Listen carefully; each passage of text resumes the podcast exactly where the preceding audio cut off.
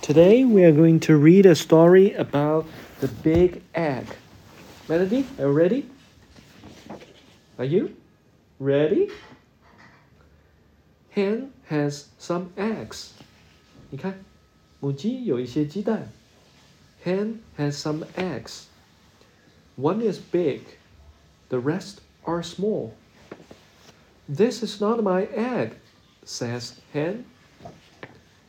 Is it a cat egg? No, says cat. Is it a dog egg? No, 他还会 Says 说 dog 中文的个，嗯，会的呀。你如果有什么字不认识，你可以用这个查。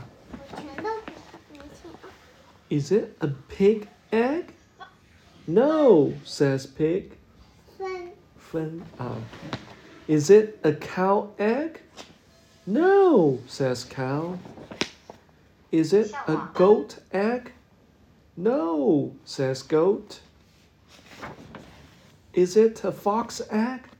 Yes, says fox. The small eggs crack. Peep, peep, says the small chicks. The big eggs cracks. Squawk, says the big chick. Wrong, says hen. Oh my god, hen has some chicks.